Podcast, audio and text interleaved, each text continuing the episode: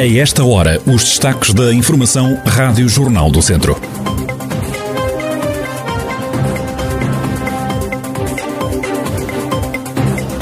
Granizo de maio e junho destruiu um ano de trabalho para alguns produtores de vinho do Douro no norte do distrito de Viseu. Este sábado entram em campo três equipas do distrito naquela que é a primeira eliminatória da Taça de Portugal. A atualidade da região em desenvolvimento já a seguir.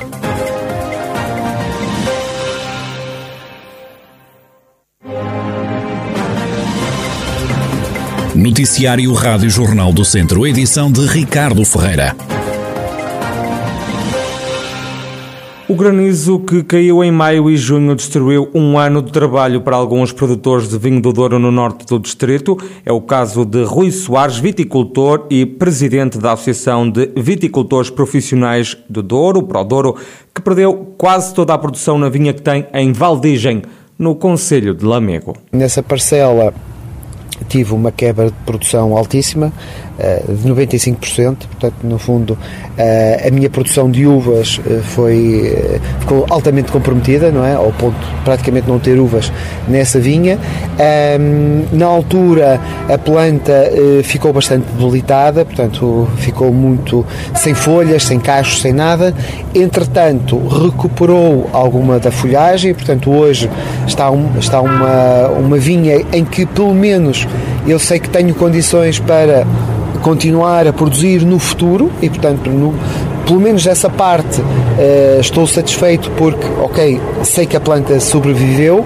No entanto, no que diz respeito à produção de uva, uh, o ano de 2021 uh, eh, para mim é para esquecer. Portanto, naquela parcela é para esquecer, não vou fazer vindima porque não, a quebra de produção é tão alta que não compensa apanhar a uva naquela parcela. O viticultor diz que é importante o seguro de colheitas, mas defende que mais importante que isso é tentar travar a queda de granizo, recordando o projeto piloto defendido pela Prodor. Estou sempre de acordo em que os agricultores façam o seu seguro de colheitas, acho que é importantíssimo que façam o seguro de colheitas. Agora, é mais importante uh, atuar preventivamente e não ter problemas de granizo do que receber a, a compensação que a companhia de seguro eh, nos dá, porque eh, nada substitui as uvas. Rui Soares, produtor de vinho e presidente da Associação de Viticultores Profissionais do Douro, Douro, em declarações à agência Lusa sobre os estragos causados pelo granizo que caiu em maio e junho. Este viticultor queixa-se dos estragos causados na vinha em Valdigem, Lamego, não vai fazer sequer a vindima. Das últimas horas vem a notícia de mais dois casos de Covid-19 na região. Penalva do Castelo tem mais um doente, tal como Tarouca. No total, e desde março do ano passado, quando a pandemia chegou à região, já se registaram 33.057 casos positivos, 688 mortes e 27.935 recuperados.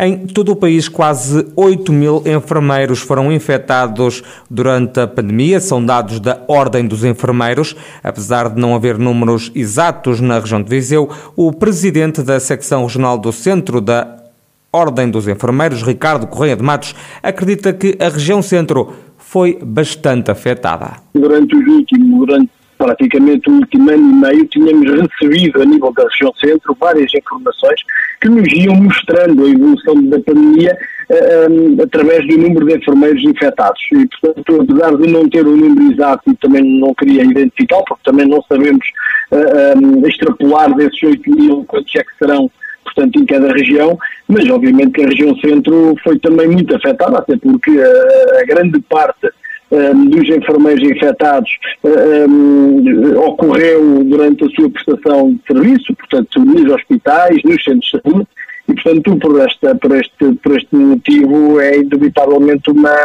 uma situação preocupante para o futuro. Dos 7.928 profissionais de saúde infectados pelo novo coronavírus, um, os 7.928 profissionais de saúde infectados pelo novo coronavírus representam 10% dos enfermeiros registados na Ordem. Números preocupantes, diz Ricardo Correia de Matos, que lembra que é urgente reforçar as equipas de enfermagem. É um número preocupante porque, a fazer jus nas últimas afirmações da Organização Mundial de Saúde, em que o vírus vai continuar a circular entre as populações, eh, portanto necessitamos urgentemente de reforçar as equipas de, de, de enfermagem, não só dos nossos centros hospitalares e dos, e dos cuidados de saúde primários, mas também dos nossos centros de vacinação, porque um, apesar de uh, a EMA continuar a avaliar a necessidade do reforço de dose da Pfizer, a verdade é que hoje o vice-presidente veio afirmar categoricamente que a terceira dose será uh, uma inevitabilidade. E, portanto, assim sendo, uh, julgo que a ideia política de fechar os centros de vacinação não poderá ser concretizada, uh, teremos que manter locais específicos para a administração, quer da vacina Covid, quer da vacina da gripe. Ricardo Correia de Matos, presidente do Conselho Diretivo Regional do Centro da Ordem dos Enfermeiros. A secção regional do Centro da Ordem dos Médicos concorda com o fim do uso das máscaras na rua. Ainda assim, o presidente desta secção, Carlos Cortes, deixa alguns avisos. Em relação às máscaras, o que a Direção-Geral de Saúde uh, tem dito é que, apesar do fim da obrigatoriedade de usar a máscara nas ruas, recomenda-se a sua utilização, nomeadamente em espaços onde possa haver mais aglomerados de pessoas, onde possa haver ajuntamentos. E eu acho que as pessoas têm que manter todas as precauções em relação a este, a este vírus. Retirando a máscara é uma proteção que perdem. Obviamente, nós temos aqui uma percentagem muito elevada de pessoas vacinadas, mas nós também sabemos que mesmo as pessoas vacinadas podem novamente contrair a doença. É uma percentagem muito baixa, abaixo do, à volta de 1% ou muito abaixo de 1%, mas estão expostas, continuam a estar expostas a esse vírus. Portanto, as pessoas que têm uh, várias patologias, pessoas que não têm o seu sistema imunitário perfeitamente competente, enfim, por patologias que possam ter ou, ou, ou devido à idade, têm que manter as precauções. Carlos Cortes, o presidente da secção regional do Centro da Ordem dos Médicos, à Rádio Jornal do Centro, diz que se pode tirar a máscara na rua, mas é preciso ter cautelas. Está resolvida a polémica da escolha dos elementos das mesas de voto em Abraveses, Viseu, nas próximas autárquicas. O sorteio pela Câmara Municipal foi a solução, depois de o PSD não ter concordado com a distribuição de eh, mesas de elementos pelas sete forças políticas. Carlos eh, Alberto, candidato do PS à freguesia de Abraveses, fala numa postura ditatorial e destaca que depois do sorteio o Partido Social Democrata acabou por ficar bem longe daquilo que pretendia. Para já gostaria de dizer que a postura do representante do Partido Social Democrata na reunião foi uma, foi uma postura austera, uma postura ditatorial, eh, de uma pessoa que iria mandatar para exigir o máximo de lugares, como se o facto dos resultados eleitorais das últimas eleições tivessem algum peso Houve sorteio, o sorteio foi um sorteio democrático, foi um sorteio por partidos e as mesas foram compostas à medida que iam saindo as bolas e, pronto, e deu um resultado em que eles só meteram seis elementos, não têm nenhuma presidência, têm apenas coordenadores e têm uma vice-presidência. Pronto, foi o que o sorteio ditou, pronto, as pessoas não gostaram, saíram acusadas lá do sorteio, mas é o que é, é da vida, mas vezes ganha-se respect também o Bloco de Esquerda tinha criticado o PSD, acusando os sociais-democratas de falta de democracia. A Rádio Jornal do Centro tentou, sem sucesso, obter uma reação do PSD. Lamego tem um novo operador de transportes públicos no Conselho, começou a operar no último fim de semana. O presidente da Câmara, Ângelo Moura, garante que o serviço foi melhorado depois do concurso internacional lançado pela autarquia e que foi ganho pela empresa Roda Norte. As deslocações dentro do território municipal, entre cada uma das das localidades e a sede do município, a cidade de Lamego, é, é feita ao abrigo desse procedimento concursal, procurando reforçar eh, o serviço eh, prestado às populações, quer em qualidade, quer na adaptação dos eh, horários. É um passo de gigante eh, em matéria de mobilidade e transportes e da qualidade de vida do Lamego dos Lamecenses, que se iniciou aqui no pretérito dia 4, enfim, com alguns, com alguns constrangimentos e alguns problemas iniciais, absolutamente naturais,